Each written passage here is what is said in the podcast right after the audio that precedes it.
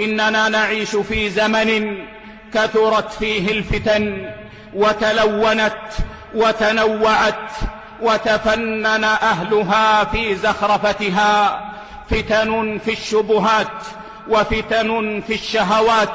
وذلك يا عباد الله مصداق خبر رسولنا صلى الله عليه وسلم حيث أخبرنا عن كثرة وقوع الفتن.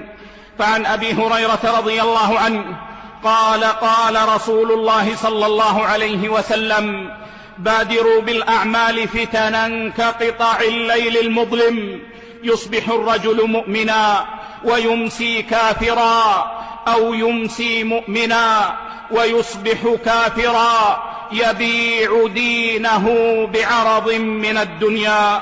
وفي حديث حذيفة رضي الله عنه قال سمعت رسول الله صلى الله عليه وسلم يقول تعرض الفتن على القلوب كالحصير عودا عودا فأي قلب أشربها؟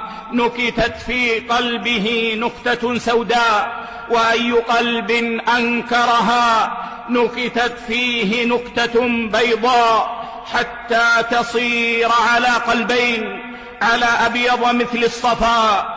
فلا تضره فتنة ما دامت السماوات والأرض والآخر أسود مربادا كالكوز مجخيا لا يعرف معروفا ولا ينكر منكرا إلا ما أشرب من هواه وأخطر ما يكون في الفتنة على العبد يا عباد الله أن تشتبه عليه فيظن الشر خيرا. والخير شرا والظلمة نورا والنور ظلمة ولذا كان السلف يحبون أن يتمثلوا عند الفتن بهذه الأبيات.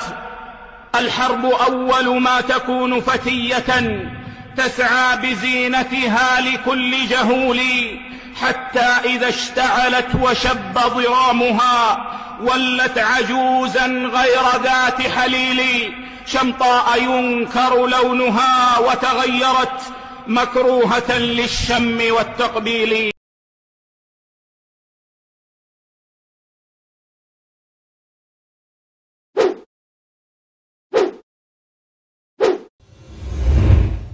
Soutenez le projet Jenna TV et abonnez-vous pour voir les dernières vidéos.